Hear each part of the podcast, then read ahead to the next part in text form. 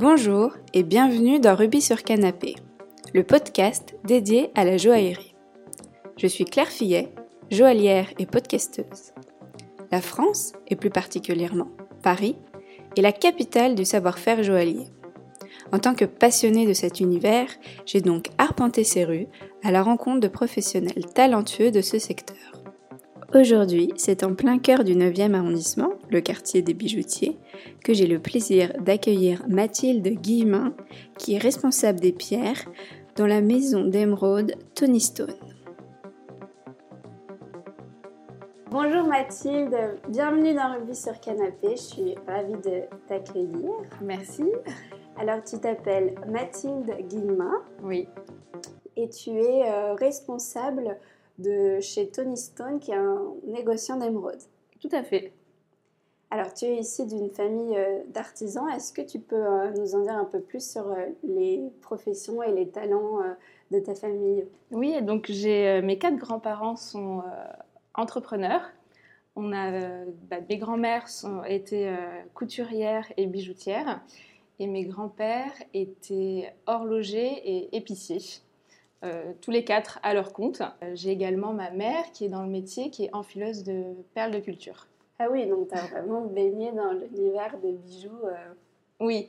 Depuis toujours. Qu'est-ce qu'elle faisait, ta grand-mère, exactement? Alors, euh, ma grand-mère couturière, elle a monté, elle s'est mise à son compte euh, assez jeune. Elle a monté un magasin de prêt-à-porter. Et mon autre grand-mère, elle s'est associée avec mon grand-père qui était horloger. Ils ont monté plusieurs bijouteries en Auvergne. Mon grand-père, lui, s'est formé à Paris, une école d'horlogerie. Il a rencontré ma grand-mère en Auvergne et ensuite ils ont monté euh, une bijouterie à, Vichy, à Clermont-Ferrand. Donc vous avez deux bijouteries euh, horlogerie. Voilà. Et ils faisaient leur création, euh, etc. C'est ça, l'une après l'autre, suite à des déménagements. D'accord. Mm, mm. Et toi, du coup, ton parcours là-dedans, comment il, s'inscrit? Enfin, Comment ça t'a influencé? Alors, bah, moi, le milieu de la bijouterie en tant que professionnelle, c'est arrivé un petit peu tard parce qu'à la base, moi, j'ai un parcours en gestion d'entreprise. J'ai fait un parcours universitaire à Clermont-Ferrand, gestion d'entreprise assez classique. Et en dernière année, euh, donc c'est la cinquième année, je me suis spécialisée en ingénierie logistique. Et, euh, et, pour la dernière année, une personne est venue faire euh, des cours sur des logiciels, en l'occurrence SAP, qui est un logiciel connu. Les progiciels, euh, c'est des logiciels professionnels, c'est ça? C'est ça, ouais. Où à l'intérieur, on, on plug la finance, la compta, la logistique pour qu'une entreprise puisse être gérée informatiquement. Donc elle a juste besoin d'acheter ce truc-là et, euh, ça gère à peu près tout. Comme un tableau de bord, si tu veux. Euh. Donc moi, j'étais spécialisée là-dedans.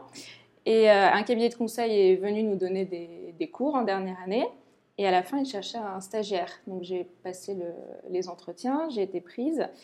Et c'est comme ça qu'a débuté ma carrière professionnelle à Paris dans le consulting, qui a duré trois ans. Donc oui, en fait, vraiment rien à voir rien avec à voir. Euh, la joaillerie. C'est venu très tard, ouais, ouais. Et donc ça, c'était super intéressant, j'imagine, pour vraiment comprendre comment fonctionne une entreprise, euh, les choses support. Quoi, oui, c'est ça. ça. C'est primordial. Euh, moi, je pense que je suis une entrepreneuse euh, dans l'âme, déjà de par mes, mes grands-parents.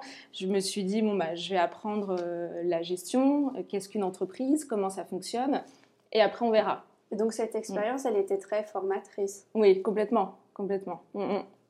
J'ai passé trois ans dans le conseil à switcher de société, parce qu'on est prestataire, dans des grands groupes, dans des directions de financières, des directions des systèmes d'info.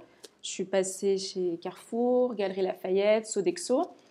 Et ça, ça a duré trois ans. Et j'étais donc ces, trois ans, j'ai fait euh, une dizaine de missions. Et puis à la fin, je me suis dit bon, je, vais arrêter. Le mode de travail ne me correspondait plus. On switchait tout le temps de missions. Et je, cherchais plutôt euh, une cohésion d'entreprise, quelque chose d'un peu plus petit oui, parce que c'était des grands groupes. C'est ça, c'est ça. Quelque chose où tu pouvais un peu plus t'investir émotionnellement, peut-être. Ouais, totalement. Et, je l'ai trouvé ça euh, chez, en intégrant la maison euh, The Couples, un retailer parisien. j'ai intégré The Couples en tant que, que responsable des flux informatiques logistiques. Donc vraiment ta formation initiale. Voilà, c'est ça. Et pour la petite histoire, quand je suis arrivée chez The Couples, ils ont le siège social à, à Monceau, dans le 17e. ils venaient, ils déménageaient de la place Vendôme. Ils, étaient, ils avaient le siège, euh, siège là-bas. Donc vu qu'ils étaient en train de grandir, euh, ils se sont un petit peu délocalisés. Et donc j'y suis restée trois ans. Ah oui, aussi, ouais. Ouais, trois, les, les cycles. Très belle expérience, euh, de belles rencontres humaines. J'ai beaucoup aimé bah, l'élégance des vêtements, euh, l'image de marque très forte. Oui, donc c'est entré quand même dans le milieu du luxe. Un petit peu, ouais, un petit peu. Euh, le, on était dans un hôtel particulier. C'était les locaux étaient, étaient magnifiques. Euh, D'ailleurs, il y a eu dans la Gazette Drouot, le magazine, un article sur le, le siège social de, de Couples au sujet de la vente de, de mobilier en décembre dernier, là, j'ai retrouvé ça. T'as en, chéri? Ben non J'ai juste lu Pour ton bureau Ouais, voilà, je pourrais. ça serait un petit clin d'œil ouais. Concrètement, c'était quoi ton travail là-bas exactement? Alors euh, là-bas, j'étais en, en, charge de, de, des flux en amont et en aval logistique. Ouais, je, je gérais tous les flux informatiques pour approvisionner les boutiques. D'accord. Et ça, donc du coup, ce, ce travail-là, est-ce qu'il te sert aujourd'hui dans ton travail ou, ou, pas vraiment? Oui, oui, quand même, euh, quand même, parce que bah là, donc aujourd'hui, je, je, suis dans un bureau euh, d'émeraude. Il y a quand même de l'informatique euh, pour gérer le stock. Il y a une certaine logique de gestion d'entreprise. Oui, grâce à ces, à ces expériences. En fait, c'est plutôt ton, ton, cerveau qui a été euh, modulé d'une certaine façon et qui, du coup, euh, est plus simple pour gérer aujourd'hui. Oui, tout à fait. Ouais, ouais. Ok. Et c'était compliqué euh, de te reconvertir alors? Euh, Un petit peu quand même. Donc, je suis restée donc, trois ans chez The Couples. Petite remise en question, euh, qu'est-ce que je veux faire? Rester derrière un ordinateur, en fait, ça ne me convient pas. Euh, et puis la gémologie est arrivée, bon, déjà de par ma famille, euh, euh, je baignais un petit peu là-dedans dans les bijoux, les pierres, mais sans trop approfondir.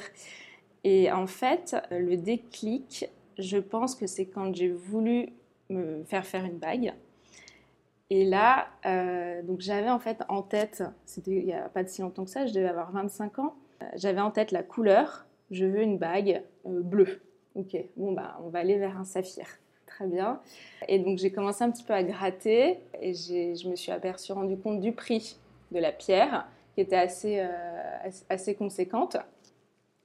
Et puis euh, une amie qui travaille avec ma mère, qui enfile des perles, m'a dit mais pourquoi tu prends pas une, tu, tu vas pas vers une tanzanite? Et je lui ai dit quoi? Euh, et ça a commencé à. Le livre s'est ouvert. Je me suis dit, oh alors, qu'est-ce que c'est la tanzanite? Et puis après, j'ai découvert la topaz et la cordierite. Et puis, voilà, petit à petit, je me suis intéressée à ça.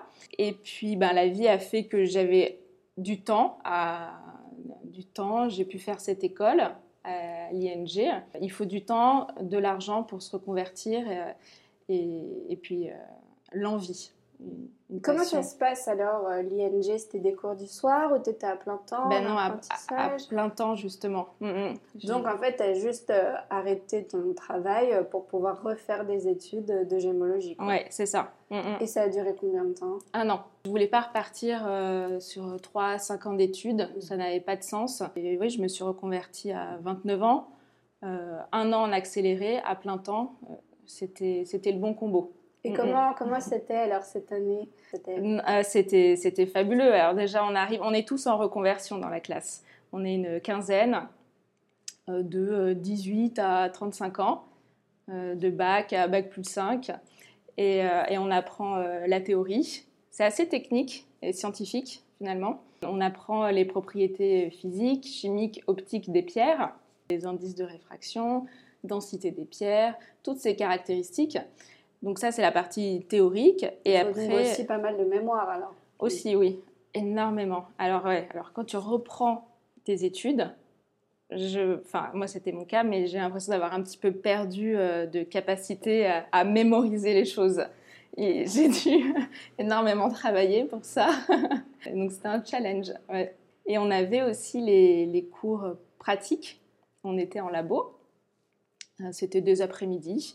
Et, donc là, on voyait hein, des pierres et des pierres et des pierres. Je ne sais pas combien on en a enchaîné, mais c'était... Du coup, en faisant ces études-là, tu t'étais dit c'était dans quel but professionnel? Tu avais un but exact ou c'est juste que tu aimais, tu avais envie de faire de la Absolument pas. Aucun but précis. Euh, une envie d'apprendre de, nouvelles choses.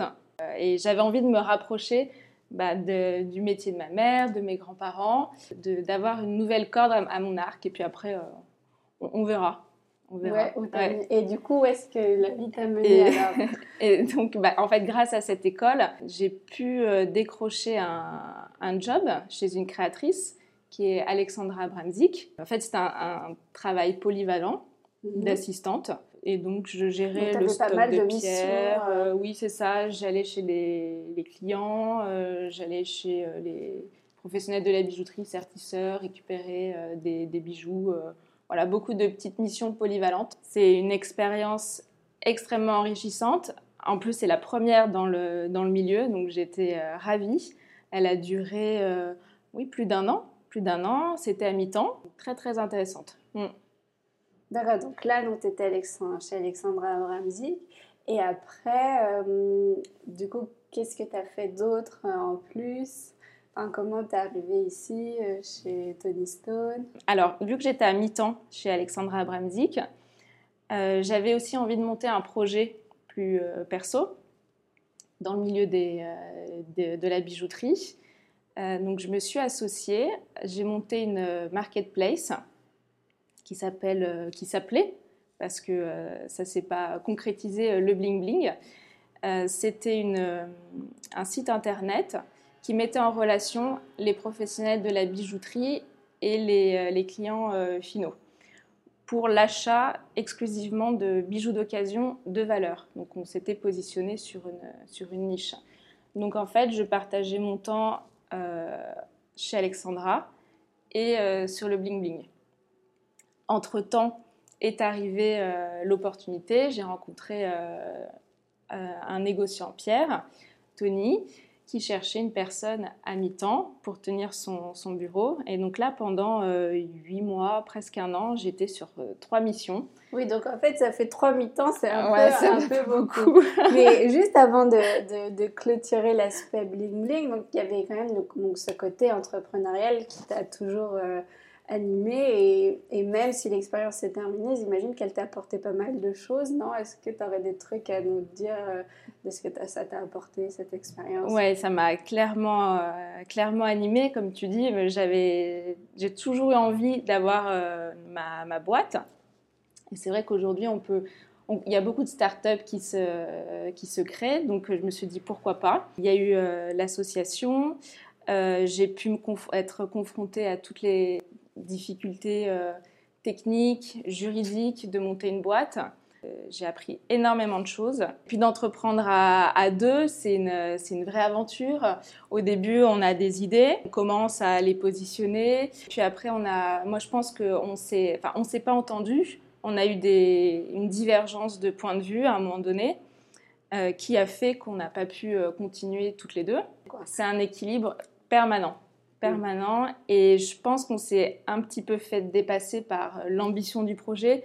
C'était pas seulement un site vitrine qui offrait aux particuliers un bijou d'occasion de valeur, c'était vraiment une marketplace. Donc on était d'un point de vue B2B, nous on vendait notre solution aux professionnels de la bijouterie mais aussi on s'adressait au B2C. On devait aller chercher le client final pour le convaincre qu'il fallait acheter euh, du bijou d'occasion euh, remis en état. C'était vraiment deux, deux missions complètement différentes, deux cibles, et, ça, ça. Oui, ça, c'est vrai que ça rajoutait de la difficulté. Mais d'où c'était venu ce goût pour le bijou ancien? C'était peut-être aussi un côté, le, fait que ce soit recyclable, donc peut-être plus comment dire, euh, responsable d'un point de vue environnemental que de créer quelque chose de nouveau. Il y avait peut-être cette dimension-là aussi Oui, euh, du bijou euh, green, entre guillemets. en fait... Puis redonner vie aussi. C'est ça, ouais. c'est un, un, des bijoutiers qui travaille avec ma mère. qui lui crée des bijoux, mais aussi récupère beaucoup de bijoux du particulier. Et je me souviens d'un jour, je suis entrée dans sa boutique, il m'a dit Ah ben regarde, j'ai récupéré tout ça d'une personne. Et je dis Ah d'accord, tu vas en faire quoi? Et là, il me dit bah, Je vais fondre. Ah ben non, tu vas pas fondre ça. C'était des choses, je pense, fait main. Non, tu peux pas le, tu peux pas le fondre ça. Et c'est comme ça qu'a commencé à germer l'idée de me dire, bah non, on va les mettre en, en, lumière ces, ces, jolis euh, bijoux, mais de quelle manière? Et c'est là qu'est né le, le bling bling. Donc c'était une, belle expérience euh, quand même. Ouais, oui, oui, ouais, extrêmement enrichissante. Euh. Donc tu étais chez Alexandra Abramzik, tu faisais cette expérience du bling bling et en même temps donc tu es arrivé chez Tony Stone. Donc Tony Stone, est-ce que tu peux du coup nous, nous nous présenter ce que c'est et qu'est-ce que tu faisais au départ et qu'est-ce que tu fais maintenant? Donc Tony Stone a été fondé en 1980 par euh, Tony qui euh, fait de l'import-export d'émeraudes essentiellement et ce sont des émeraudes brésiliennes. Donc lui a travaillé euh, dans une mine au Brésil, a, été chercher euh, des pierres dans la mine. La lapidation se faisait euh, là-bas. Et puis ensuite, il, ramène tout le stock de, pierres. Il les propose aux négociants en pierres précieuses à la place Vendôme. voilà. C'est le référent en émeraude brésilienne. Toi, tes clients, en fait, c'est du B2B alors Oui, oui, oui. Et, essentiellement. Ce sont les négociants. Enfin, il y a deux personnes. il y a distinctes. Il y a les négociants en pierres précieuses, donc on est sur du prix négoce, et on a aussi les bijoutiers. D'accord. Mm. Oui, donc les, les négociants, c'est du coup ceux qui vont après euh, nous vendre des émeraudes. Oui. Et les bijoutiers, c'est pour eux leur stock pour pouvoir faire des bijoux qu'ils présentent aux clients. Tout à fait. Du coup, est-ce que tu peux nous, donc, nous, expliquer ton métier, comment ça se déroule tes journées euh? Alors, j'ai pas de journée type. Donc moi, je suis en charge de la partie commerciale du bureau, de la gestion du bureau. Et mes journées sont rythmées en fonction des demandes. Donc je travaille avec la clientèle de, Tony, qu'il a depuis 40 euh, ans. Euh, moi, j'ai réussi à, en avoir euh, grâce aussi au travail de ma mère, à ses bijoutiers.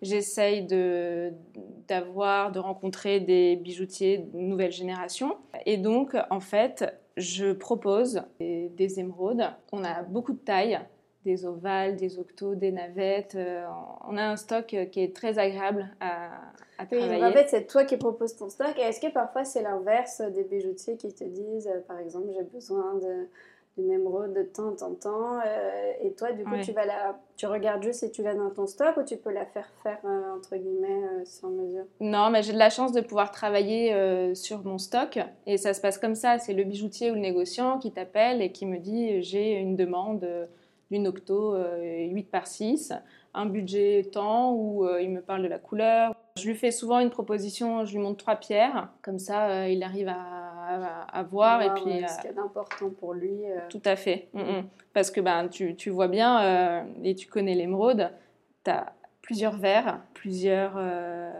éclats. C'est pas. Oui, complètement différent. clair. Ouais, ouais, ouais. La clarté, la luminosité. Et du coup, en fait, vous, c'est quasiment donc en fait que des émeraudes brésiliennes. Oui, 98%. Mm. D'accord. On a bah, aussi de l'aigle marine, qu'on travaille ben, sur du, la matière du béryl. Donc on a, on a de l'aigle marine aussi en stock, mais là, je travaille essentiellement avec, euh, avec de l'émeraude. Et puis aussi, bah, Tony est dans le milieu depuis 40 ans, donc euh, il a des, il a des, anciens plis, des, il, a des, il a des rubis, des saphirs. On a, mais un petit peu moins, mais il y en a aussi. Et, généralement, donc moi, les, clients qui viennent euh, ici me demandent tout le temps, tout le temps, tout le temps de l'émeraude. Et des fois, me disent Ah, et au fait, euh, je cherche un euh, spinel, un alors, je, regarde, mais des fois, ils me demandent de la couleur. Ouais. mais oui, c'est plus annexe. Et mm. toi, tu dirais, c'est quoi donc tes missions et tes challenges actuellement ici? Là, je dirais que ça serait de moderniser la, la, société. Donc, comme je l'ai dit, elle existe depuis 40 ans.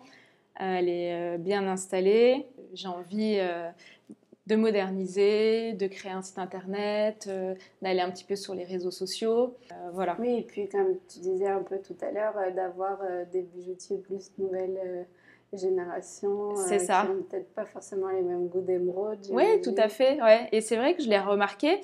Avec la, clientèle de Tony, je sers beaucoup des émeraudes assez saturées, beaucoup de couleurs. Et je travaille avec des, jeunes joailliers qui me demandent de l'émeraude euh, claire et cristal.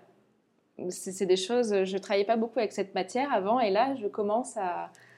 c'est sympa de voir comment ça évolue. Ouais, ouais, ouais. Il ah, faut s'adapter au marché. Euh, et tu fais pas du tout genre de pierre d'investissement? Parfois, ils te demandent pas, genre voilà, une pierre euh, pour, dans ce but-là, c'est toujours pour faire des bijoux? Oui, j'ai jamais eu, j'ai jamais rencontré ce cas-là encore. Ouais, peut-être. Mais oui, mais ça devient, c'est de plus en plus rare. Les, les émeraudes. Là, bah, je sais que la mine est fermée en ce moment, donc c'est à cause du Covid. Mais si la nature ne veut plus donner de pierre, il n'y en a plus. Hein, c'est pas. C'est ça. C'est ça. On mm. pourra peut-être trouver d'autres mines, mais voilà. on ne sait pas. Ouais, Et toi, qu'est-ce que tu aimes le plus dans ton métier? Ce qui me plaît beaucoup, c'est le relationnel avec les, avec les, négociants. J'adore. On prend le temps. Alors c'est vrai que quand je suis arrivée euh, ici, Tony m'a fait rencontrer euh, toute sa clientèle et les personnes prennent le temps d'apprendre euh, à te connaître. Surtout bah, quand bah, tu viens juste de débarquer dans le milieu de la joaillerie, ils te demandent tous où est-ce que tu étais avant, qu'est-ce que tu as fait. c'est beaucoup de dialogue et je trouve ça assez humain c'est très très agréable. Et après ensuite, on parle, on parle négoce et puis on montre la marchandise et, euh, s'installe une relation de confiance. J'adore ça. Oui, c'est vraiment une rencontre avec euh, une personne qui n'est pas juste de la vente. Non, du tout. Oui, oui, ouais, ouais, du tout. Et tu penses qu'il faut quoi comme qualité pour faire ce que tu fais comme métier? Alors, de la patience, parce que c'est ça prend du temps de vendre euh, des pierres, il ne faut pas être impatient. Alors aussi, je dirais qu'il faudrait avoir un bon euh, relationnel parce que euh, on voit, bah, on est en contact permanent avec la, clientèle. Il faut, faut, aimer discuter, comprendre que la personne recherche. Oui, c'est vrai que c'est en écoutant que du coup tu peux vraiment bien euh, cerner euh, la demande. Oui, complètement. Mm, mm. Une personne qui me demande juste une émeraude, alors je sais que ce client-là, euh, lui, va chercher plutôt cette qualité parce que maintenant je, connais cette personne. L'autre client va vouloir un peu plus du commercial, mais ces deux personnes vont me demander une émeraude de 2 carats. Ça va être la même demande. Mais maintenant, je connais les caractéristiques que cherche le client et j'arrive à, cibler. Du coup, de la mémoire aussi. Parce qu'on ne va pas lui demander euh, à chaque fois euh, Ah, mais oui, je, voilà. oui, oui, oui. Est-ce que tu as des, des, projets? Bon, tu nous avais un petit peu dit tout à l'heure euh, de moderniser un peu la, la société, mais est-ce qu'il y a d'autres choses que tu aimerais faire et même qui peuvent être des projets en dehors de Tony Stone Un peu plus. Bah, des projets, bah, j'ai, oui, des projets euh, peut-être un peu plus ambitieux. Donc là, je suis en veille euh, là-dessus. Je pense que le secteur de la joaillerie va avoir une, une dimension un peu plus digitale. Et je réfléchis beaucoup à ça. Euh, d'un point de vue, bah, c'est pareil, hein, je reviens un petit peu à mon expérience bling bling, mais B2B et B2C. Là, je le vois, par exemple, en, B2C, il y a énormément de marques de joaillerie qui, mettent, euh, qui sont sur Instagram, qui ont leur propre site internet, euh, chose qu'avant, euh, ça, n'existait pas. Il n'y avait, pas, il avait pas tout ça.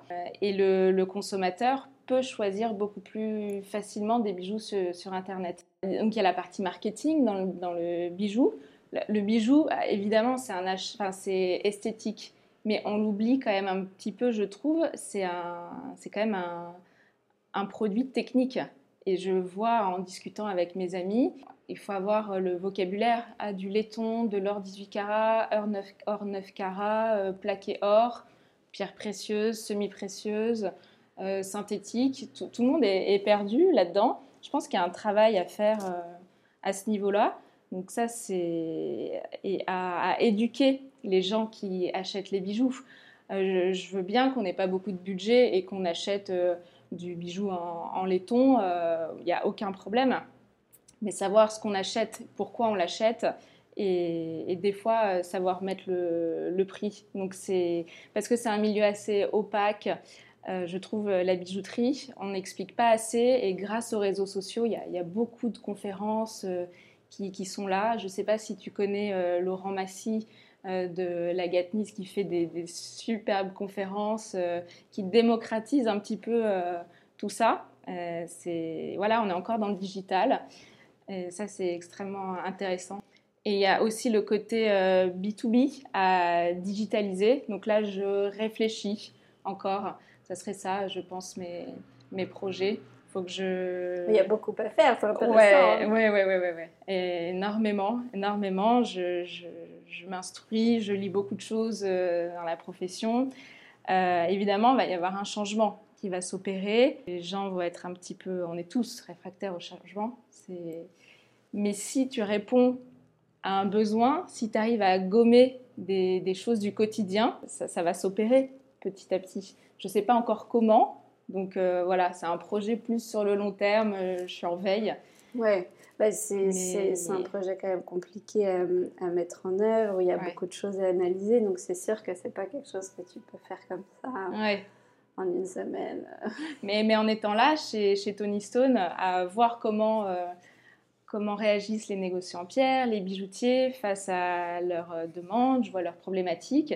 Bah, tout ça, ça me nourrit au quotidien. Mais c'est comme un peu la CAO où personne voulait en parler et puis maintenant ça devient quand même vraiment indispensable ou pas, on, peut s'en passer, mais au moins on, on a le choix et on sait euh, quoi prendre. Et... Ouais, ouais, tout à fait.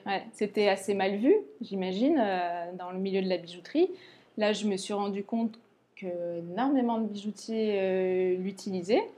Et en effet, ça, ça, répond à un besoin bon, bah, la technologie, elle est faite pour ça. Mm. C'est ça, ce qu'il faut juste, c'est euh, acheter en sachant euh, comment euh, c'est fait, avoir bah, voilà, toutes les caractéristiques du bijou, qui en a énormément. C'est très technique comme, comme, produit.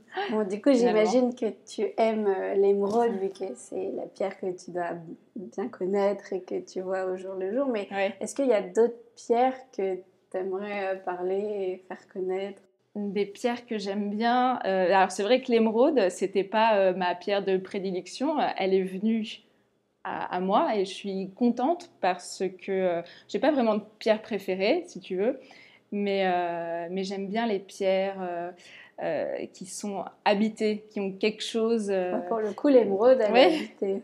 Ouais, ouais, de, de, singulier. Et, et l'émeraude, il n'y en a pas une qui se ressemble. Ça n'a rien à voir avec le diamant, par exemple.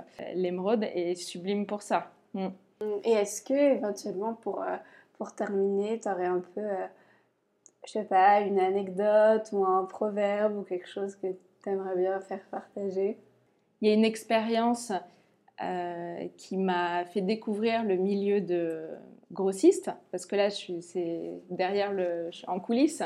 J'ai eu la chance de travailler à Bijorka chez des Afghans euh, qui travaillent en Allemagne et qui travaillent euh, notamment le lapis lazuli et beaucoup de pierres semi-précieuses. Donc j'ai fait deux, euh, deux Bijorka avec eux et la plus belle expérience que j'ai pu faire en tant que grossiste, c'était à Sainte-Marie-aux-Mines. Je ne sais pas si tu connais ce, ce salon qui est incroyable. Et là, j'ai découvert, c'est là-bas que j'ai découvert le, le, métier de négoce en, en pierre.